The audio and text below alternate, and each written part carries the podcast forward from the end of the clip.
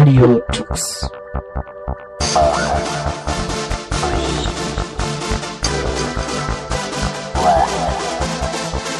German Linux Radio, the German Linux Radio.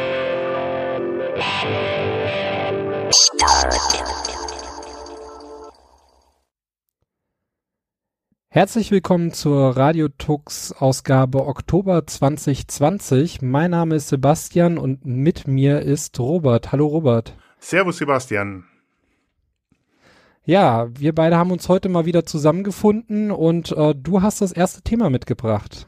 Ja, ähm, äh, ich habe ein neues Thema mitgebracht, gerade auch zu unserer letzten Sendung. Ein spannendes Thema, was nämlich gerade in der äh, Unix-Welt herumgeistert und von vielen Anhängern der freien Lösung FreeNAS eben gerade sehr auf den Magen schlägt und rumort. Ähm, denn FreeNAS so gibt es nicht mehr. Ganz heiße Nachricht, heißer Shit. Äh, FreeNAS gibt's nicht mehr. Okay, du sprichst auf die Sendung im April diesen Jahres an. Richtig. Äh, wo wir über die Awesome Self-Host List und über die verschiedenen Dienste, die man sich selber ähm, installieren kann, ähm, in, gesprochen haben Richtig. und unter anderem auch kurz das Thema NAS angesprochen hat. Genau, die Tim Taylor Sendung sozusagen. Äh, wir machen alles selber. Ähm, Folgendes ist passiert. Ähm, die Meldung kam eben, dass äh, X-Systems, diejenigen, die äh, FreeNAS ähm, entwickeln, weiterentwickeln und auch äh, Hardware- und Softwarelösungen anbieten, gesagt haben, FreeNAS äh, wird es nicht mehr geben oder sie haben äh, äh sich entschieden, äh, FreeNAS so nicht mehr weiter zu laufen zu lassen, aber ähm, keine Angst, es geht eigentlich nur um eine, für den Anwender, um eine Namensänderung, denn es wird eigentlich alles besser. Es ist so, die FreeNAS-Lösung ist ja nicht die einzige Lösung gewesen, die sie entwickelt haben, sondern das war ja nur die freie Version, deswegen FreeNAS, die neben der TrueNAS-Lösung gelaufen ist, was eine Enterprise-Lösung war, die man eben auf ähm, super konfigurierten Servern eben in verschiedenen Größen eben den Geschäften, ähm, dem Business angeboten hat. Und mit der Zeit, mit der Entwicklung sind sich die beiden Lösungen eigentlich immer näher, haben sie sich immer mehr angeglichen. Und jetzt dort im Endstadion, wir haben mittlerweile die Version 11.3, ähm, die ist mit 95 Prozent absolut identisch äh, der, mit der TrueNAS-Version. Und das ist dann ein Aufwand, zwei Versionen nebeneinander laufen zu lassen, wo 95 Prozent identisch sind, ein ungemein großer Aufwand. Und da kann man verstehen, ja, das ist, äh, also es macht keinen Sinn, so viel Aufwand zu betreiben, um zwei Sachen nebeneinander zu laufen zu lassen. Und da haben sie entschieden, wir werden Folgendes machen. Wir werden das Ganze zusammenfügen das als Projekt und es wird nicht mehr eine FreeNAS-Lösung geben, sondern es gibt nur noch TrueNAS, aber es gibt ein TrueNAS Core, was die freie Version ist und es gibt eine TrueNAS Enterprise, die über einen Lizenzschlüssel geöffnet wird und dadurch eben Enterprise-Funktionalitäten eben noch freischalten und äh, so sollen beide Seiten davon profitieren. Und ich glaube, das ist auch der Fall. Denn Mhm. ähm, Vielleicht mal ganz kurz noch, ähm, was ist denn eigentlich so von FreeNAS beziehungsweise TrueNAS, aus welcher Sparte kommt das? Also das ist ein NAS-Betriebssystem, richtig. Aber auf was basiert es? Ähm, also die äh, NAS, also FreeNAS, Schrägstrich TrueNAS, basieren auf FreeBSD. In der letzten Version, wo FreeNAS noch ähm, als Namen existiert hatte, war das die Version 11.3, eine recht ähm, aktuelle Version. FreeNAS, äh, FreeBSD gibt es in der 11er Version. Mittlerweile gibt es aber auch die 12er Version. Die ist jetzt, äh, kommt bald in der aktuellsten Version, in der ganz neuen Version raus. Aber eben, es ist, die Basis ist bei beiden eben FreeBSD. Also der, der, der unten, der, der Layer ist also identisch ähm, und bietet damit zuverlässige Lauffähigkeit, denn FreeBSD ist auf Server konzipiert und eben moderne Tools, äh, Open Source Möglichkeiten, die man hier eben in beiden Richtungen eben verwenden kann. Mhm. Sehr schön. Also das Ganze hat auch eine ähm, grafische Oberfläche, wenn ich das sehe. Also Es eine eine- Verwaltungsoberfläche. Gell? Ja, es hat eine sehr schöne, äh, mittlerweile seit der Version 11 hat es eine sehr schöne grafische Oberfläche bekommen. Es gab diesen ich weiß nicht, von den Zuhörern kennen, best äh, gibt es bestimmt welche, die äh, schon länger äh, FreeNAS nutzen. Es gab diese berühmte Version 10, die äh, rausgekommen ist und nur Probleme gemacht hat. Das war die allererste mit der neuen grafischen Oberfläche und die hat sehr viele Probleme gemacht, ähm, hat äh, manche Systeme auch komplett geschreddert. Äh, dann haben die Entwickler das zurückgezogen und haben gesagt, ja, bitte bleibt auf Version 9 und äh, wenn äh, die nächste Version rauskommt, die 11er, dann äh, wird das Ganze mit einem neuen Look und auch mit mehr Funktionalitäten und wirklich modern dastehen. Und das haben sie auch geliefert.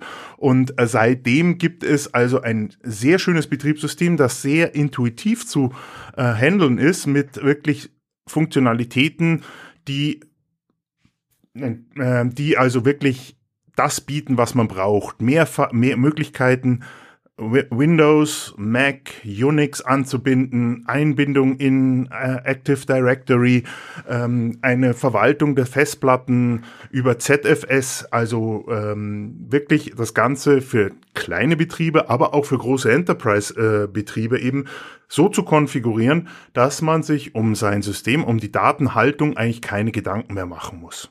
So wie man es halt vom BSD halt kennt. Ja, super. Und jetzt ist das Ganze in TrueNAS Core übergegangen. Richtig. Wofür steht das Core bei TrueNAS? Sie haben sich da ein Akronym genommen, ich hoffe, das sage ich richtig. Ähm, Akronym Core steht für Community Supported, Open Source, Rapid Development und Early Availability. Die Zielrichtung, die sie sich gesetzt haben, ist das, dass äh, neue Funktionalitäten in die freie Version hineinkommen, dass äh, viele Anwender, und das ist wirklich, ich bin jetzt seit, ähm, seit ein paar Monaten jetzt auch ähm, aktiver mit dabei bei der Community und bei FreeNAS und EX, ähm, EX Systems, so heißt die Firma ja. Ähm, und beteilige mich auch an der Übersetzung. Das, man soll ja auch mal supporten, die Leute. Und man merkt schon den Spirit da, den die sich die Hersteller gegeben haben und sagen, wir wollen was Neues voranbringen. Wir bringen das in die freie Version, weil dort sehr viele Leute das eben auch adaptieren, ausprobieren, testen und äh, Fehler ganz schnell zurückmelden. Das geht wirklich sehr, sehr schnell dort. Und wenn sich dann so eine Funktionalität bewährt, wandert die dann von der freien Version auch in die Enterprise-Version, also in den Business-Bereich. Und davon profitiert natürlich der Business-Bereich, weil natürlich bestimmte Funktionalitäten dann von verschiedenen Leuch äh, Ansicht, äh, Seiten beleuchtet werden, getestet werden und dann natürlich dann im Businessbereich äh, können sie sich dann auf eine stabile, äh, stabile Funktionalität eben dann verlassen, wenn die kommt. Das ist Gut, also das Konzept, das Konzept kennt man ja auch aus äh, aus anderen Projekten, richtig, wo es dann äh, wo es dann eben eine offene und eine Enterprise-Variante gibt. Und entweder läuft es so rum, dass erstmal die Sachen in der offenen Variante getestet werden mhm. und stabilisiert werden, mhm. oder es läuft umgekehrt, dass es zuerst in der Enterprise Edition kommt. Das ist, äh, das ist ja immer so ein bisschen eine Gratwanderung, was da besser ist. Richtig. Aber die Leute von, von, von, von iX Systems haben es kapiert und haben gesagt, das ist ein System, das sich bewährt. Man nimmt die Community mit ins Boot und ähm, gibt dann so also den Mehrwert dann auch zurück. Und das ist, finde ich, ist eine tolle Sache. Und das ist etwas, was aber auch viele, die eben FreeNAS nutzen, eigentlich als Besorgnis angesehen haben. Deswegen auch eben, warum es so rumort dort, äh, bis, äh, bis die neue Version 12 jetzt rausgekommen ist, mit der eben die Umbenennung in Free, äh, TrueNAS Core kam. Ähm, man hatte Angst, dadurch, dass es umbenannt wird, dass es nur noch TrueNAS gibt, äh, dass dann die iX Systems sich äh, langsam das ausschleichen lässt und vielleicht die, die, die freie Community-Version eben dann irgendwann mal aufgibt. Aber das haben sie geschworen, äh, haben nicht geschworen, aber das haben sie sich auf die Fahnen geschrieben und sie haben versprochen, es bleibt so, dass es eben eine freie Version gibt, die in dem im größten Teil der Funktionalitäten, die ein äh, privater Mensch oder ein Selbstständiger oder eine kleine und mittlere ähm, Firma braucht, dass diese Funktionalitäten wirklich alle erhalten bleiben und Open Source sind und nicht reglementiert sind. Und das, was eben dann über die Enterprise-Version freigeschaltet wird, das ist dann auch etwas, was Enterprise braucht. Also das sind dann Funktionen, die wo man sagt, das sind äh, die letzten zwei Prozent, die das, äh, das Tool liefert, die wirklich ein, ein, ein Normalsterblicher so und wirklich nicht benötigt beziehungsweise dann eben den Support, den man sich da ja auch mit einkauft, denke richtig, ich. Richtig. Das ist natürlich etwas, was ja schon lang gibt, ähm, aber eben hier eben die, äh, die Versicherung kommt, es bleibt so, wie es ist, es nennt sich eben TrueNAS, aber es äh, ähm, bleibt äh, frei. Und im Gegenteil, es sind auch schon wieder ganz viele neue Features in dieser 12er Version gekommen, wo ich ein paar gerne mal rausheben möchte ähm, die also wirklich da auch zeigen, denen ist es ernst, dass es auch frei bleibt, weil äh, das ist da auch die groß, der große Schatz, den sie haben, die große Leistung, so viele Leute zu haben, die das ausprobieren testen und Feedback geben. Wenn sie das abkappen würden, dann, äh, dann kommen die schnell in Probleme, dann eben bestimmte Features als äh, robust und rock solid dann eine Enterprise äh, anzubieten als, als äh, wirklich gute Lösung. Deswegen. Das wäre jetzt auch meine nächste Frage gewesen, was sich denn da geändert hat von äh, ähm, außer den Namen, ob es da noch andere Änderungen jetzt gab. Also was jetzt no neu dazugekommen ist, äh, eine ganz spannende Sache. Ähm, die, äh, da muss ich ein bisschen ausholen. FreeBSD hat ja vor ein paar Monaten beschlossen, OpenZFS ähm, zu implementieren. OpenZFS kommt ja aus der Linux-Richtung. Linux hat ja auch das ZFS übernommen und hat angefangen, eben da Verbesserungen zu machen. Und ähm, das ZFS, was bei FreeBSD war, wurde ja von den Entwicklern von FreeBSD weiterentwickelt. Und man hat gemerkt, die Entwickler von der Linux-Seite sind sehr, sehr engagiert und sehr, sehr ja, getrieben davon, das äh, zu, äh, zu implementieren, neue Sachen reinzubringen die Entwickler von FreeBSD im, aus dem Bereich ZFS, die waren, die sind immer, okay, es wird ausgiebig getestet und wenn es fehlerfrei ist, wird es implementiert. Das heißt, bis eine Implementierung kommt von neuen Features, hat das immer sehr lang gedauert. Und da hat man sich dann zusammengesetzt und hat gesagt, die Jungs von äh, ZFS und Linux und ähm, die Jungs von BSD haben dann beschlossen, okay, wir, wir, wir wollen das vereinheitlichen, damit nämlich auch Dateisysteme von Linux auf BSD wandern und haben gesagt, okay, wir übernehmen OpenZFS was schon sehr viele, im Linux-Bereich sehr viele Features hatte, was es unter FreeBSD noch gar nicht gab. Und ein Feature davon, das ist, finde ich, eine sehr, sehr schöne Sache, dass man mittlerweile einzelne Bereiche des, ähm, des äh, Pools, also des RAIDs, was man verwendet, verschlüsseln kann.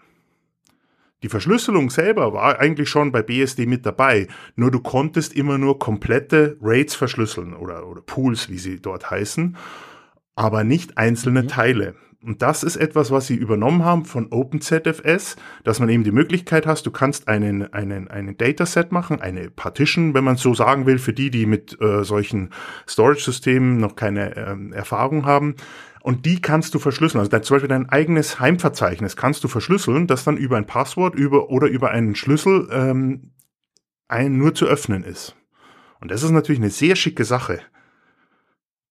Das ist auf jeden Fall sehr praktisch. Ich kenne das Ganze von, ähm, ja, von meinem NAS. Ich habe einen Synology NAS und da mhm. kann man halt auch einzelne Ordner verschlüsseln. Ja. Ähm, da ist halt äh, BTFS als, als Dateisystem hinten dran. Mhm. Ähm, das Interessante ist das aber ist jetzt. auf jeden Fall sehr nützlich, ja. Ja, das Interessante ist aber jetzt, du kannst dieses Dataset von einer Maschine zur anderen übertragen. Oh, das ist sehr praktisch, ja. Und das natürlich verschlüsselt, mit der Verschlüsselung mit dabei, dass du es dann auf dem anderen weiter benutzen kannst. Und zwar durch die Nutzung von OpenZFS kannst du das auch von einer FreeBSD-Maschine oder TrueNAS-System, FreeNAS-System auf ein Linux-System übertragen und nutzen. Mhm. Und das ist etwas, was natürlich ein großer Vorteil ist, weil sie auch erkannt haben, dass es eine Durchmischung gibt in der Firma. Da gibt es Linux, da gibt es BSD, da gibt es alle möglichen Varianten. Und ähm, wenn man dann einen Level bildet, wo man sagt, da ist es dann egal, woher kommt diese, kommen diese Daten oder diese Informationen und wo lege ich sie ab? Ich kann sie dort nutzen und kann sie verschlüsselt ablegen und dann dort weiter nutzen oder wieder zurück übertragen als Backup zum Beispiel. Dann ist es etwas, was natürlich weitere Möglichkeiten äh, bildet und äh, viele Sachen auch einfacher macht. Das ist eine, eine, eine Entwicklung, finde ich, also sehr, sehr wichtig und sehr, sehr gut. An der Stelle merke ich, dass ich mich ein bisschen mehr mit BSD an sich auseinandersetzen muss. Weil eigentlich hätte ich jetzt erwartet, dass das sowieso relativ gut möglich ist und die Kompatibilität zwischen BSD und äh, Linux gar nicht so weit weg ist. Ja. Das ist. Das ist richtig, aber hier geht es um Filesystemebene und nicht ja, um, genau. um Anwendungsebene. Und da, da sind sie halt auf diese Ebene runtergegangen und das ist eine, eine Möglichkeit, die ist also gigantisch. Die bildet für Admins, die Daten äh, sichern müssen, übertragen müssen, eine Möglichkeit, eben hier nicht auf, auf irgendwelche Plattformen schauen zu müssen, weil man dann eben eine Kompatibilität hat, sondern das kann man zumindest jetzt dann über äh, zwei große Bereiche übertragen und nutzen. Das ist also ein großer Punkt, den sie jetzt dort implementieren hier. Wie sieht das denn aus? Also OpenZFS, also ich weiß, bei ZFS ist es auf jeden Fall so, dass der Arbeitsspeicher, der RAM sehr wichtig ist wohl. Ja. Ähm, und ist das bei OpenZFS dem, dem ganzen System auch so geschuldet und äh, ist dementsprechend TrueNAS eher was für größere Rechensysteme oder kann ich mir da auch so einen kleinen Media Center PC, der ausgedient hat, hinstellen und das darauf verwenden? Ähm, sagen wir so, die ähm, äh, das ZFS ist ressourcenhungrig. Das ist etwas, was viele Leute den ZFS auch ankreiden. Ja, das ist so. Zum Beispiel sagt man, pro Terabyte, was du bei dir im Dateisystem hast, solltest du ein Gigabyte Arbeitsspeicher haben. Hast du vier Terabyte Kapazität, solltest du mindestens zu den vier Terabyte oder was du hast, acht, äh, acht Gigabyte Arbeitsspeicher, alleine vier Gigabyte nochmal haben für deine, äh, für das Filesystem. Meiner Meinung nach ist es so, man darf jetzt halt hier nicht äh, darf sagen, ich, baue, ich nehme einfache PC-Komponenten und baue mir damit eine NAS. Man sollte hier dann schon wirklich ein bisschen mehr Geld in die Hand nehmen und sagen, okay, ich nehme zum Beispiel Serverkomponenten. Ganz, worauf sie Wert legen und was sich wirklich rentiert, ist ECC-RAM, der sich selbst äh, Bitflips korrigiert. Das empfehlen die Leute von iX Systems auch. Und hier ein bisschen mehr investieren in Server-Hardware. Dafür hat man dann auch wirklich jahrelang die Möglichkeit, ein System zu betreiben, das wirklich zuverlässig läuft und wirklich das äh, die Leistung immer wieder liefern kann. Ich habe es zum Beispiel so, ich habe einen ähm, von HP, diesen kleinen Microserver HP Gen 8 mir vor drei Jahren, vier Jahren gekauft mit 16 Gigabyte Arbeitsspeicher. Das ist viel Holz, wenn man sich als nass vorstellt. Aber für, für mich ist es ja nicht nur eine NAS, die Daten sammelt, sondern für mich ist es auch ein Server, der meine Webseiten gleichzeitig laufen lässt, die Datenbank mit dabei hat.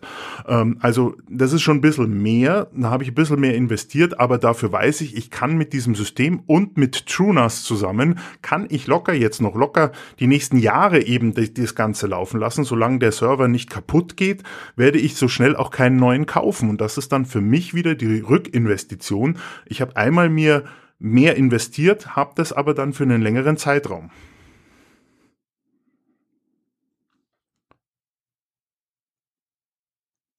Hallo? Ja, da bin ich jetzt wieder. Äh, ich war kurz weg und äh, musste leider meinen Rechner neu starten. So viel zu alter, ausgedienter Hardware. ähm, der Hab muss leider auch demnächst mal ersetzt werden. Der Hab ich's nicht scheint gesagt? irgendwelche Fehler zu haben, die nicht auffindbar sind und friert von jetzt auf gleich unvermittelt einfach ein. Ja, es, wie du gesagt hast mir ja schon, es ist ein alter Herr, den muss man auch liebevoll behandeln. Vielleicht hat er jetzt seinen Dienst erfüllt, musste ihn vielleicht jetzt dann mal schweren Herzens in Rente schicken. So sieht das Ganze aus, ja. Gut, ähm, dann hattest du noch einen Punkt, glaube ich, den du ansprechen wolltest, nämlich die Connectivity zwischen den Geräten, beziehungsweise auch, wenn man äh, ins Heimnetz möchte, durch VPN. Richtig, eine sehr spannende, sehr spannende Sache, die sie jetzt auch implementiert haben. Und zwar ist direkt im NAS mit drinnen ein OpenVPN-Server und Client. Das heißt, man hat die Möglichkeit, die NAS-Systeme untereinander zu verknüpfen über eine VPN-Lösung. Also OpenVPN, denke ich mal, kennen viele Leute mittlerweile. Aber dass die jetzt auch im NAS-Bereich eingesetzt werden, finde ich sehr spannend. Ich habe ja betreue ein paar ähm, Freunde und äh, Selbstständige in ihrer IT und da bietet sich das manchmal an zu sagen, ey, ich kann von der NAS aus direkt einen Tunnel aufbauen zu seinem Backup-System, was sonst wo steht und kann automatisch dort äh, Cronjobs zur Synchronisation laufen lassen oder ähm, äh, Abgleiche machen auf Fallsystembasis, die sonst anders nicht so einfach möglich wären. Wie sieht das aus mit WireGuard? Das ist ja so der neue heiße Scheiß, wenn man so möchte. Und halt, äh, ja, sehr effizient. Ja, WireGuard ist ja im, im BSD mit dabei. Also das kann man auch auf FreeNAS implementieren. Ist nicht direkt jetzt vom Werks aus oder von der Standardimplementierung drinnen. Ähm, das funktioniert, ich, ich persönlich würde es jetzt für den produktiven Bereich noch nicht einwenden, äh, einsetzen, wenn es wirklich um, um, um, um produktive Daten, wertvolle Daten geht. Ich habe es mittlerweile auch bei mir hier am Laufen. Es ist ja stabil und sie haben ja auch die 1.0 Version rausgebracht. Erfahrung zeigt mir aber, ich würde dem Ganzen noch ein bisschen Zeit geben, weil es ist ja auch diese, ähm, diese Situation jetzt für mich als Unix-User ist die Situation ja so, ich weiß, in Linux ist es im Kernel implementiert, ihr seid ja glücklich, ihr könnt es sofort super verwenden und bei uns ist es noch als Package ähm, zum dazu installieren ich, ich würde dem Ganzen noch ein bisschen Zeit geben, um eben das von der Stabilität noch hinzukriegen. Ich glaube, da wird sich noch ein paar Dinge ändern. Und dann würde ich es auch für, für, für sowas verwenden, falls die Möglichkeit besteht. Ähm, WireGuard selber, wie du schon sagst, heißer Scheiß. So einfach mal eine verschlüsselte Verbindung aufzubauen im Peer-to-Peer-System ist wirklich tolle Sache. Gut, aber auch eine OpenVPN äh, Client-Server-Umgebung wahrscheinlich auch mit einem schicken Frontend, wo man es relativ einfach einrichten und verwalten Richtig. kann, mhm. ist natürlich auch äh, schon sehr, sehr hilfreich. Absolut. Absolut. Also ähm, manchmal kommt man ja nicht drauf oder man muss sich auch erst einmal, wenn man das liest, ich habe einen OpenVPN-Server auf meiner NAS äh, ja, aber mein VPN endet immer vorne an der Firewall, da soll er aufhören und jetzt habe ich sie aber hinten an der NAS. Da muss man auch erstmal sich überlegen, will ich das? Und manchmal gibt es Situationen, wo man sagt, es geht nicht anders. Ich muss das von der NAS ausmachen. Und wenn man die Möglichkeit hat, das einfach zu konfigurieren über die GUI, was will man mehr? Ja, läuft bei mir ehrlich gesagt genauso, weil äh, die VPN-Implementierung äh, der Fritzbox gefällt mir nicht und äh, da habe ich gesagt, da mache ich einen Bogen außenrum und lass das lieber über die NAS verwalten. Kann man machen. Ich habe hier halt noch eine Firewall dazwischen. Ich bin so paranoid. Aber es ist, wie gesagt, es ist eine Lösung. Es ist eine schicke Lösung. Ähm, also von dem her, sie zeigen, dass es also ihnen wichtig ist, die Features äh, weiter zu auszubauen von der NAS, eben die Open Source Linie weiter wird weiter betreut. Ähm, das ist eben das, die Kernaussage, die die äh, Jungs von iX Systems eben hier vorgeben. Und ich finde, äh, ja, man soll dem vertrauen. Ich habe äh, auch äh, Bammel gehabt, wie ich es installiert habe. So, was passiert jetzt dort? Was geht, was geht nicht? Und ähm, alles war in Ordnung. Die Maschine, wie man es kennt, Rolling, Rolling Releases schon seit Jahrzehnten, also funktioniert. Man kann auch, könnte auch wieder zurückgehen, falls einem das nicht gefällt, äh, mit dem, äh, mit der TrueNAS-Version. Das geht sehr einfach. Und ein, ein, ein, ein nettes Gimmick, was sich die Jungs von iX Systems überlegt haben, für die Leute, die wirklich vielleicht eine schwarze äh, Banderole tragen werden, weil, weil FreeNAS nicht mehr existiert. Es gibt ein FreeNAS-Theme für TrueNAS Core. Das heißt, du kannst über einen einfachen Klick an, in den Einstellungen sagen, ich möchte gerne den Look von FreeNAS haben und wenn man den aktiviert, dann steht oben links nicht TrueNAS Core, sondern steht wieder FreeNAS da.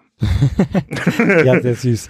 Und also, der, das Update zwischen FreeNAS, also ich muss da jetzt nichts äh, Spezielles machen, wenn ich das System äh, vorher so installiert hatte, Nein. sondern kann einfach ganz normal meine Updates fahren und Richtig. komme dann automatisch zu TrueNAS Core. Richtig. Das Einzige, was man aufpassen muss, oder sagen wir so, das, aber das ist ZFS bedingt. Ähm, ZFS bekommt auch, äh, das Filesystem ist auch in einer neuen Version eben mitgekommen, eben OpenZFS 2.0, glaube ich, ist es. Und ähm, ein Upgrade des Filesystems ist immer eine Einbahnstraße. Das heißt, dass du äh, du, du aktualisierst, ich, äh, du aktualisierst, aktualisierst zum Beispiel von der FreeNAS-Version 11.3 auf die TrueNAS Core-Version 12. Damit mhm. wird das System aktualisiert, aber nicht deine, deine Datasets, also die, die Pools, wo deine Daten drauf liegen, die bleiben in dem ZFS-System, bleiben die noch wie sie sind. Sie können auch weiter verwendet werden, aber wenn du neue Features von dem ZFS nutzen möchtest, musst du das Filesystem, also das ZFS-System, auf einen neuen Stand bringen. Und das ist eine Einbahnstraße. Das heißt, das kannst du nicht mehr rückgängig machen, wenn du sagst, nee, ich will nicht das TrueNAS Core 12.0 haben, sondern ich möchte zurückgehen auf FreeNAS 11.3. Dann geht das ja dann nicht mehr, wenn du diesen Schritt vollzogen hast. Weil, ah, okay. das, weil das ähm, FreeNAS 11.2 zum Beispiel eben nicht die Verschlüsselung einzelner Daten, Datasets eben unterstützt, sondern das eben hat diese, kann damit noch nicht umgehen. Ja, das macht Sinn, dass Richtig. das dann halt äh, aber Abgesehen man davon, ja dass man am Filesystem sowieso immer vorsichtig sein sollte, wenn man dort ja. Updates und Backups macht. Ja, äh, Backups so sage ich machen. schon. Updates machen immer. Sagen, Back Backups sollte man immer machen, Updates sollte man äh, gerade beim Filesystem vielleicht ein bisschen vorsichtiger sein und das Backup vorher wirklich durchführen. Dann ist das kein Problem. Nein, äh, ja, ich gebe dir vollkommen recht. Aber es ist ja auch das Schöne, du kann, man kann es ja ohne dem Aktualisierung weiter nutzen und testen. Und wenn man sagt, hey, es ist alles so, wie ich es brauche, es ist wunderbar, dann kann man auch das Update machen und die neuen Features dann auch weiter implementieren. Also man kann wirklich sehr guten, ruhigen Gewissens das Ganze machen, testen und dann entweder entscheiden, ich gehe zurück oder ähm, ja, ich, ich mache das Neue und äh, habe dann halt oben TrueNAS Core oder ich mache das FreeNAS Theme an und dann ist alles beim Alten. Also ähm, Kernaussage, die ich eigentlich sagen will, ist den Leuten, die, die damit zu tun haben oder sie da Zweifel haben, sind, es ist wirklich nicht so, also man kann ruhiges Gewissen upgraden, man hat die volle Funktionalität, es gibt kaum keine Einschränkung gibt's eigentlich und man kann sich sogar noch das Look and Feel so anpassen, dass alles wieder beim Alten ist. Also nur Mut, macht's es und freut sich auf die neuen Features von TrueNAS Core. Ja, wunderbar. Ich glaube, NAS ist auch nicht das letzte Mal, dass wir über dieses Thema gesprochen haben. Nein, wir zwei ähm, nicht. ganz genau. Gut, äh, ich hätte auch noch mal ein Thema mitgebracht aus aktuellem Anlass. Ähm, ich studiere ja aktuell und wir müssen im Studium ein Projekt machen, mhm. wo es äh, darum geht, halt ein Projekt wirklich mit der kompletten Projektdokumentation, also sprich einen, ein Lastenheft erstellen, eine Kostenanalyse, mhm. Risikoanalyse mhm. durchführen und, und, und. Ähm, also wirklich von, von Locke bis Socke das Projekt durchzuführen. Und ähm, genau, da wollte ich mal berichten, wie ich die Verwaltung umgesetzt habe, weil ich setze für das ganze Git bzw. GitHub ein mit meinem Team. Äh, Moment, und kurz fragen. Du setzt dafür Git und GitHub ein? Ganz genau. Also Aha. die Versionsverwaltung Git und als Frontend zum Projektverwalten eben GitHub. Und ähm, vielleicht erstmal ganz kurz zu dem Projekt. Also das Ganze ist eben, wie gesagt, ein, ein, ein, äh, eine Projektarbeit, wo wir ein, ein fiktives Projekt oder auch ein reelles Projekt von Locke bis Socke durchführen müssen. Mhm. Mit verschiedenen Phasen. Wir haben als Vorgabe halt ein Wasserfallmodell, weil das Ganze ja auch immer wieder, also wir müssen nach jeder Phase ein bestimmtes Set an Dokumenten abgeben, mhm. Ähm, die einen bestimmten Bearbeitungsstatus haben müssen. Und der äh, Professor an der Uni, der schaut sich das Ganze halt an und gibt uns dann das Go für die nächste Runde, also sprich für den nächsten Teil des Wasserfallmodells. Ähm, und so hangeln wir uns dann von Phase zu Phase. Manche Dokumente werden nur in einer Phase gebraucht, andere Dokumente werden dann halt ähm, überarbeitet, angepasst, erweitert in den nächsten Phasen. Mhm. Und ja, dafür habe ich gedacht, wie kannst du das am einfachsten und sinnvollsten machen, dass man eben untereinander, miteinander an den Dokumenten arbeiten kann, sich das Ganze leicht untereinander austauschen kann und vor allem halt auch die Änderungen verfolgen kann und sehen kann, was wurde gemacht, warum wurde es gemacht, wo führt das Ganze hin, auch leicht eben Anmerkungen machen zu können und, und, und. Und äh, ja, da ich selber für meine Hausarbeiten im Studium auch auf die Versionsverwaltung Git und vor allem eben auf ähm, Git-T als Frontend, was eine Open Source Alternative von GitHub ist, die man mhm. sich selber installieren kann, mhm. ähm, als Binary ähm, in, in Go geschrieben. Ist eine ganz, ganz äh, nettes System, ist vor allem sehr einfach halt installiert. Und ähm, ich nutze dort in dem Bereich eben den Issue-Tracker zum Beispiel für die Recherche für meine Hausarbeiten. Also wenn ich irgendwas finde für eine für ein Kapitel, was ich schreiben muss und dann mache ich mir halt immer so ein Issue für ein Kapitel auf und schreibe da halt rein, was was ich gerade so gefunden habe und ähm, mache mir da Notizen, Anmerkungen mhm, und mhm. Handel dann eben da wirklich meine meine kompletten Sachen ab und wenn ich dann den Absatz fertig habe, schließe ich auch das Issue dazu und habe damit eben auch so ein bisschen eine Aufgabenliste. Und genauso verwende ich das jetzt auch. Also wir haben das umgesetzt, dass äh, sich alle anderen, wir sind zu viert im Team und äh, alle anderen haben noch keine Erfahrung mit Git oder okay. GitHub. Aber sie haben sich alle darauf eingelassen. Ich habe ihnen cool. so ein bisschen äh, kurz erklärt, wofür man das verwendet und warum ich das gerne einsetzen möchte. Und mhm. alle haben gesagt, klingt saugut. Und ja, sie haben sich auf das Experiment eingelassen. Wir sind jetzt äh, seit anderthalb Wochen dabei. So langsam, ähm, so langsam werden sie damit warm. Natürlich muss ich noch das ein oder andere zeigen, weil es ist natürlich in der Art und Weise, wie ich das jetzt auch implementieren, implementiert habe oder versuche zu etablieren im Team, ist es auch schon etwas fortgeschrittener, wie man damit arbeitet. Okay. Ähm, wir nutzen zum einen die Issues eben als Aufgabenplanung. Mhm. Ja, wir haben für jede Projektphase gibt es äh, bestimmte Aufgaben, die gemacht werden müssen.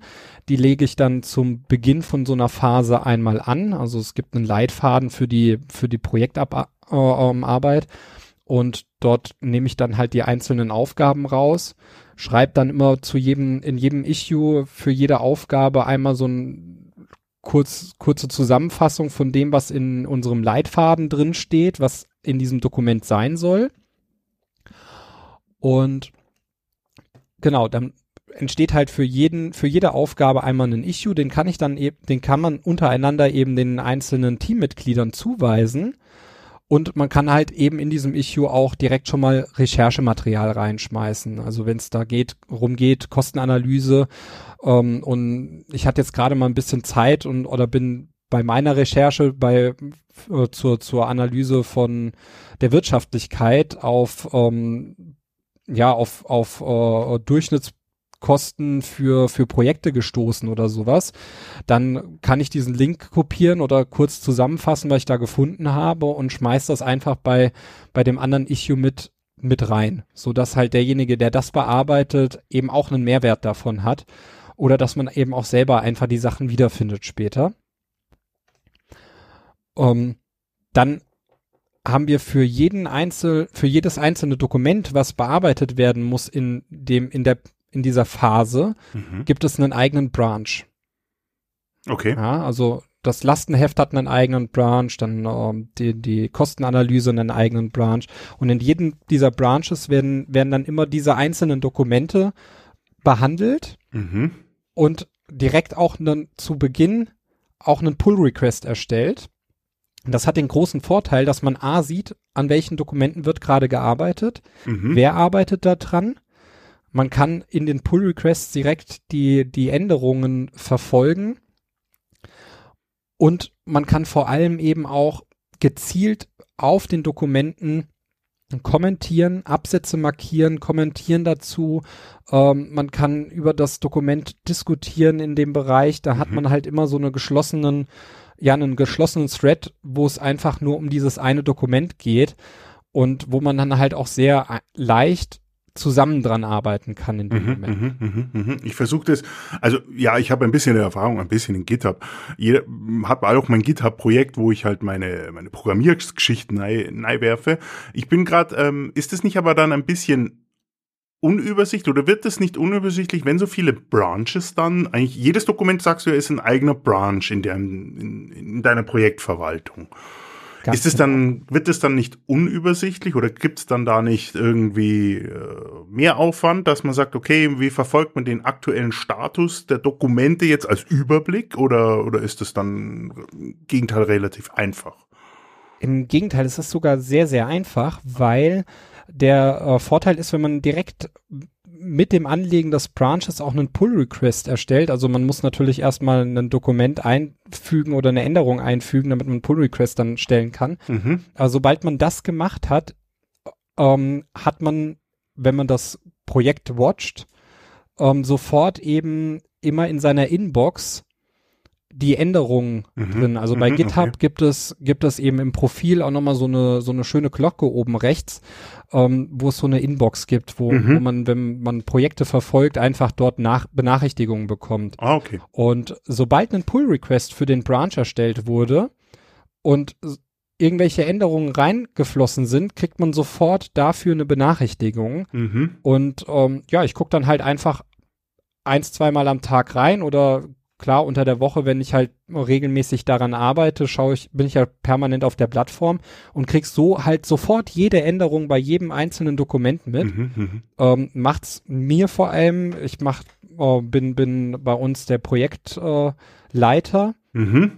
und das macht es mir natürlich umso einfacher, weil ich eben wirklich einfach nur dort äh, die Änderungen verfolgen muss und kann dann sofort reingehen. Ich handle morgens einmal die Änderungen ab, die ich, die ich am letzten Tag nicht, nicht gesehen habe. Mhm. Das sind dann so fünf Minuten, die ich da investiere, kann direkt überall meinen Kommentar dazugeben oder äh, ähm, ja, oder eben auch schon direkt sagen, hier, das können wir direkt zusammenfügen. Mhm. Mhm. Ähm, und da ja jeder nur seine, ei- also auf dem PC zu Hause ist das noch mal ein bisschen einfacher, weil ja jeder nur ähm, zwei, drei Branches überhaupt bearbeitet. Ah, okay. Mhm. Ja, und dann hast du zu Hause natürlich auch nicht ganz so viel auf deinem PC, außer ich natürlich habe äh, ich, ich, ich habe in allen ein, am Anfang ein bisschen arbeiten müssen, Ja. weil eben keiner von den anderen bis jetzt mit Git gearbeitet hatte. Aha, okay. Aber ich muss sagen, es läuft sehr gut dafür Okay. an der okay. Seite. Das, das klingt sehr spannend. Ich stelle mir auch vor, dass das wie so ein Glockenläuten bei dir ist, wenn die alle dann hart an, die, an ihren Dokumenten arbeiten und immer Aktualisierungen reinpowern, äh, was sie wahrscheinlich tun. Ähm, ist, das klingt aber auch ein bisschen nach Kontrolle, oder sehe ich das falsch? Letzten Endes ist es auch ein bisschen Kontrolle natürlich. ähm, also jetzt nicht nur von meiner Seite, sondern auch für, für alle anderen. Also ich meine, Äh, diese, diese Funktion mit der Glocke, die hat jedes Teammitglied bei uns, weil jeder hat den gleichen Status. Ähm, es muss nur halt fürs Protokoll einen, einen Teamleiter geben. Es gibt auch noch einen Projektadministrator, mhm. der eigentlich dann für die ganzen administrativen Sachen zuständig sind, Mhm. äh, äh, ist, der dann aber eben bei uns jetzt eher die Aufgabe hat, die Dokumente später dann an die Hochschule, an den Professor weiterzuleiten Okay, okay. ähm, weil eben die Administration von, von GitHub eben in meiner Hand liegt, weil es eben noch keiner so gut äh, kennt. Mhm.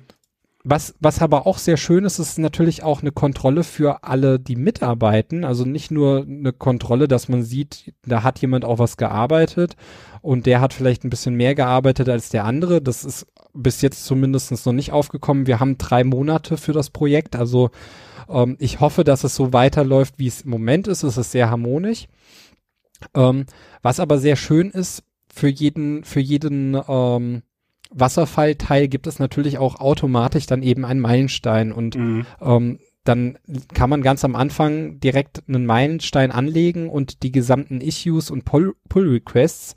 Dafür bin ich dann auch so ein bisschen, äh, schaue ich dann auch immer, dass halt die Pull Requests mit den Issues verlinkt sind und dann eben Mhm. auch äh, ähm, mit dem passenden Meilenstein. Und wenn man dann den, den Pull Request schließt, wird ja auch automatisch der Issue geschlossen. Mhm. Und das Ganze wird halt eben im, im Meilenstein dann auch schön angezeigt mit so einer, mit, mit so einem, ja, mit so einer Abarbeitungsbar, Mhm. äh, Mhm. Progress Bar, so. Ja. Ähm, und dann siehst du halt auch, so und so viel Prozent sind schon, äh, sind schon fertig. Mhm. Mhm. Sind noch 23 offene Punkte, fünf geschlossene. Das ist jetzt der aktuelle Status zum Beispiel. Ähm, wobei davon einige Sachen eben schon im Review-Prozess sind. Und das ist nämlich genau der nächste Punkt. Ähm, diese Pull-Requests sind natürlich auch sehr gut geeignet. Also nicht nur, dass man Anmerkungen machen kann und eben leichter an den Dokumenten zusammenarbeiten kann, sondern man kann halt auch, wenn man, wenn man fertig ist mit dem Bearbeiten, einen Reviewer kontaktieren, also sprich einfach markieren und sagen, hier bitte einmal Review, dann kriegt derjenige halt auch eine Benachrichtigung, dass er eingesetzt wurde als Reviewer. Und ähm, der schaut sich eben das Dokument, liest er einfach nochmal gegen, ob das soweit passen kann und ähm, ob das zu unserem Projekt passt. Mhm. Und eben auch nochmal, um die Rechtschreibung und Code zu überprüfen. Und dann Okay. kann der am Ende einfach seinen Haken geben. Das heißt, wir haben immer ein Vier-Augen-Prinzip bei den, äh, bei den Dokumenten und wollen damit natürlich auch erreichen, dass die Qualität ein bisschen höher ist und wir eben eine bessere Note bekommen, weil da ist es eben auch so, dass, dass die Note, die wir für das Projekt bekommen, ist natürlich auch für jeden von uns. Na, also Ja, klar.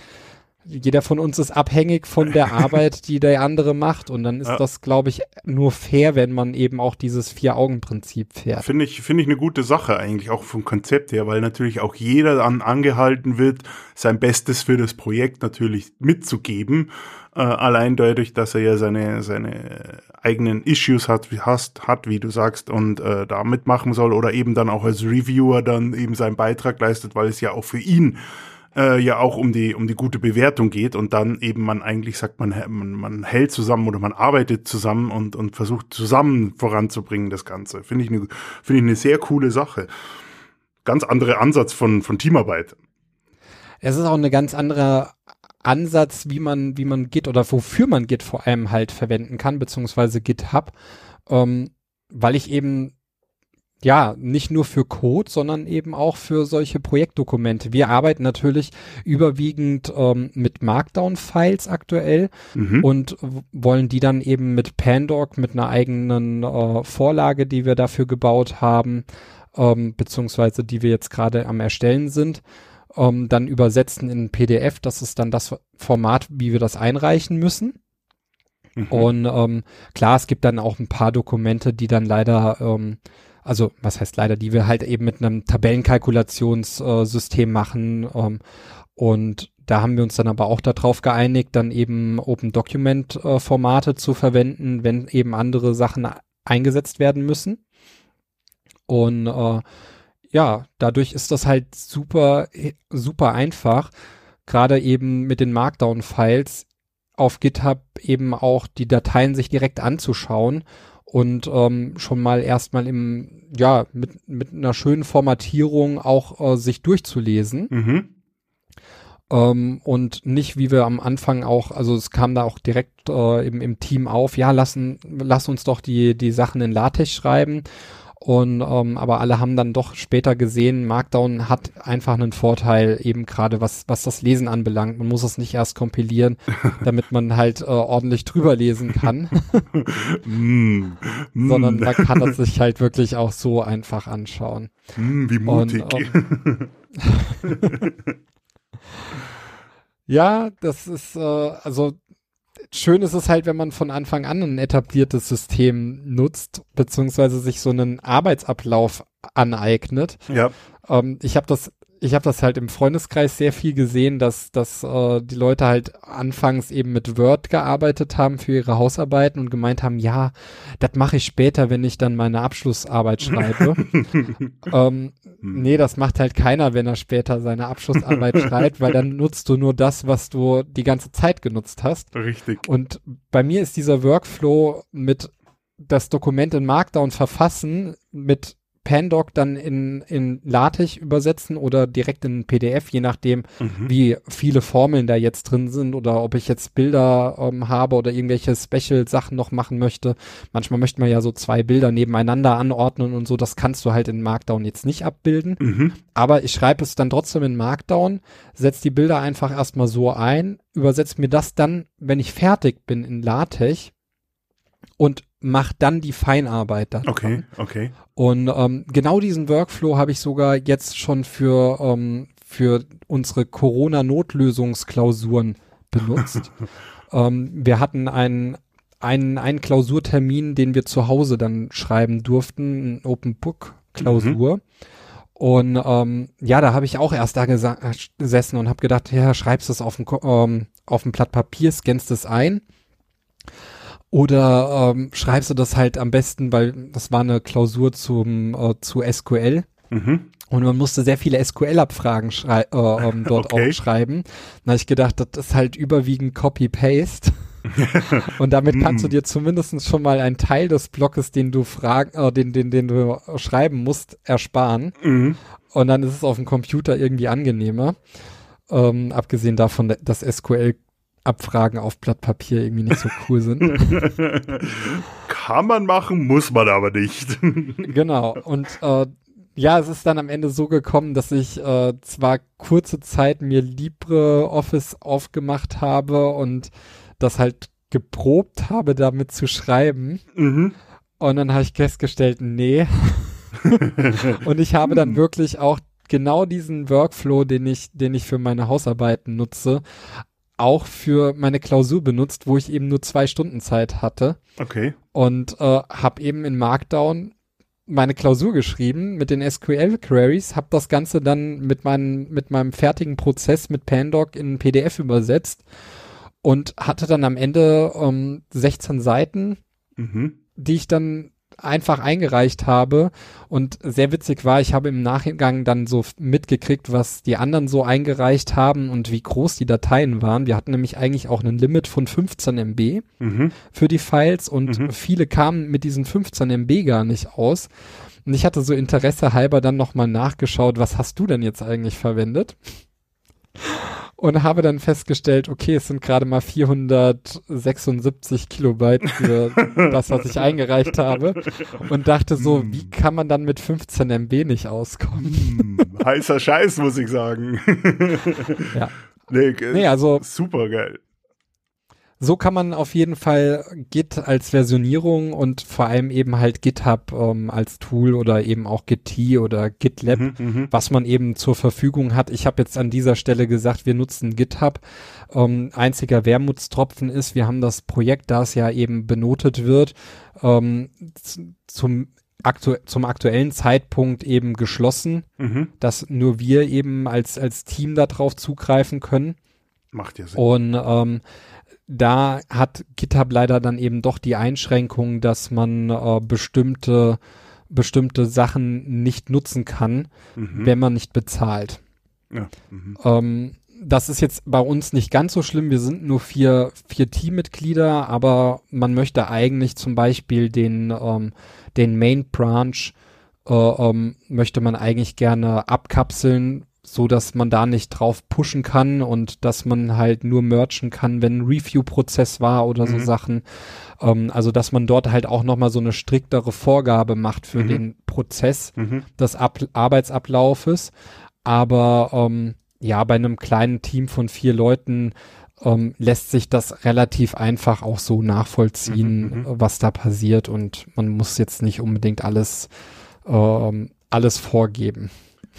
Also ich muss ganz ehrlich sagen, für das, wo ich meine letzten Arbeiten gemacht habe, das war doch im letzten Jahrtausend, ähm, da hatten wir schon noch Word und das war für uns der heiße Scheiß, mit, wo wir gerade froh waren, dass wir PDF-Drucker implementiert hatten und PDFs generieren konnten. Und da finde ich das, ähm, also ich bin doch der, sozusagen die alte Schule, die das äh, so gemacht hat. Von meiner Facharbeit wollen wir gar nicht reden, im Word 2 geschrieben. Ähm, aber finde ich eine coole Sache, ein ganz neuer Ansatz, wie man im Team eben ein Thema behandeln kann und trotzdem den Überblick behält. Hätte ich von Git, wäre ich nie drauf gekommen, das zu nutzen. Finde ich aber eine coole Sache. Ich glaube, das musst du mir mal bei Gelegenheit näher zeigen, wie ich das dann auch mal nutzen kann.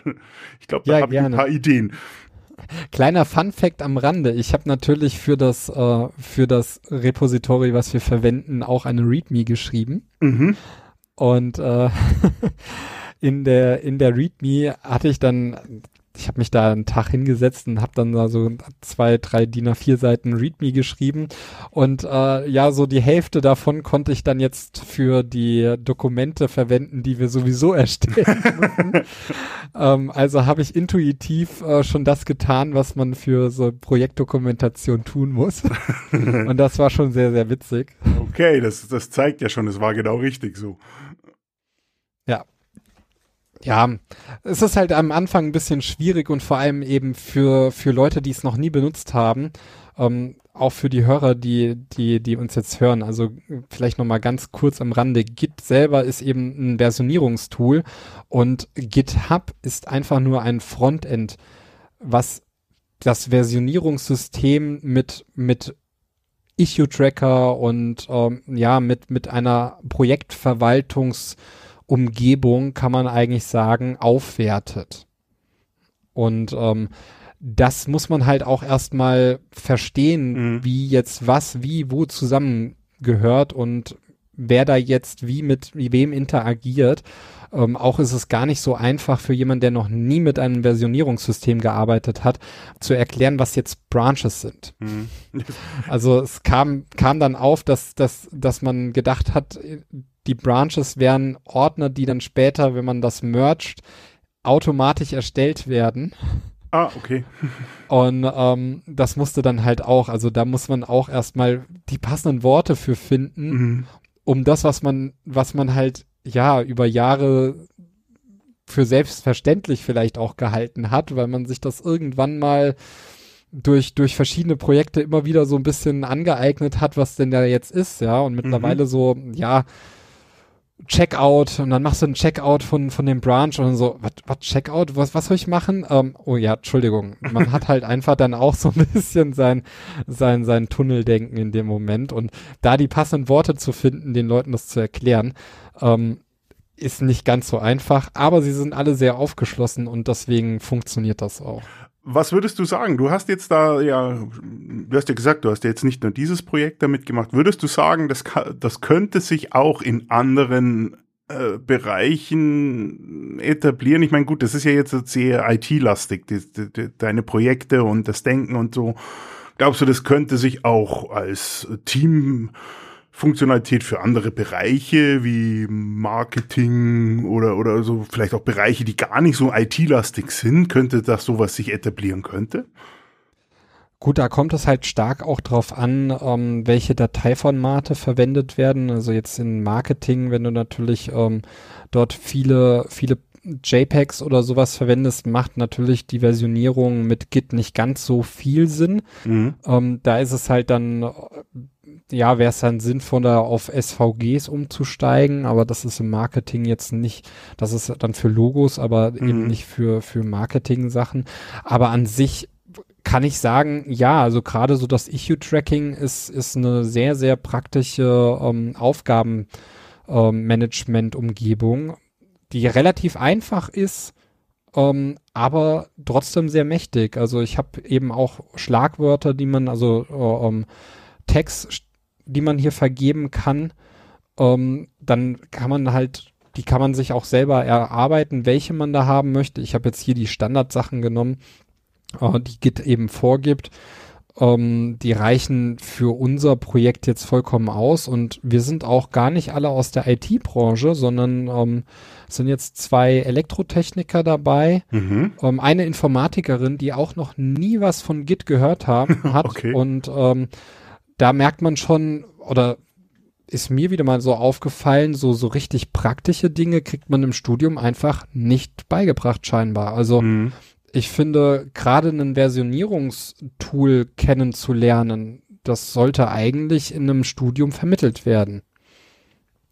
Also ja. Wenn ich mir anschaue, was für andere Tools wir vor allem halt eben äh, einsetzen müssen. Ja. Äh, wir mussten schon ein, ganz am Anfang vom Studium Sysi oder sowas heißt was? dieses Tool. Das ist ein, ein ganz, ganz, ganz schreckliches äh, Programmierumgebungsgedöns, wo man so, ja, wie soll man das sagen? Also eigentlich ist das so ein bisschen wie, wie diese Blöcke, die man aneinander reiht, nur in hässlich.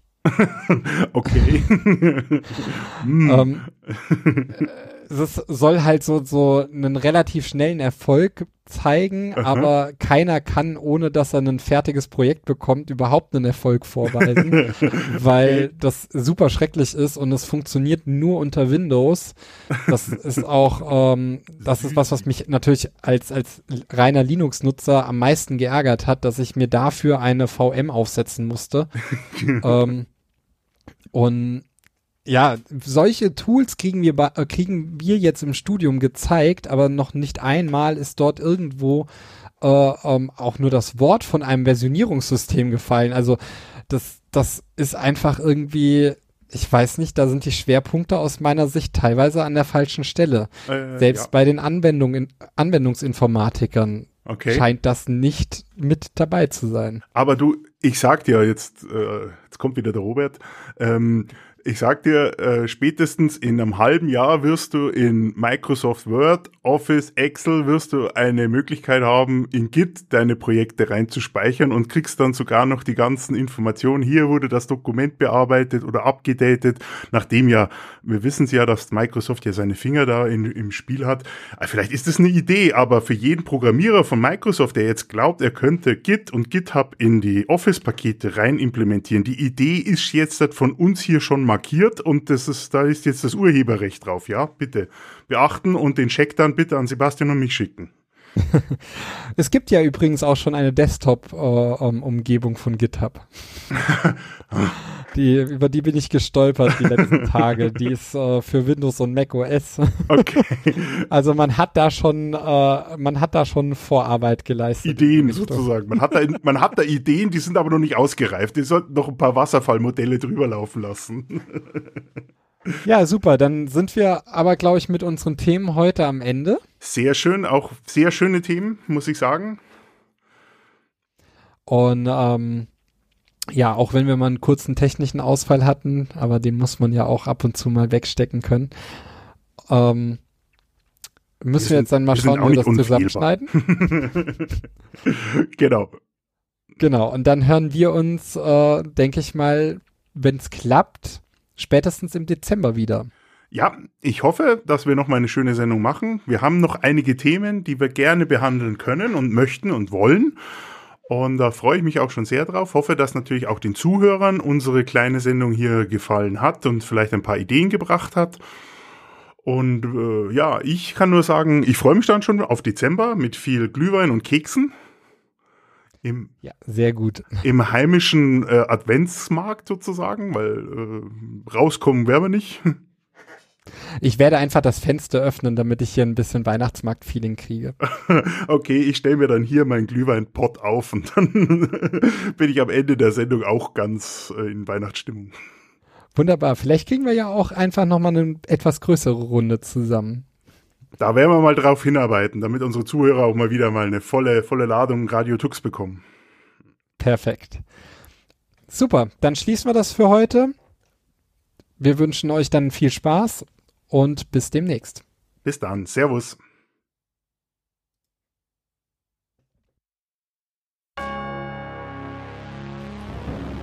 Das war eine Sendung von Radio Tux. Herausgegeben im Jahr 2020. Unter Creative Commons Lizenz, Namensnennung und Weitergabe unter gleichen Bedingungen. Lieder sind eventuell anders lizenziert. Mehr Infos auf radiotux.de. Unterstützt von Manitou.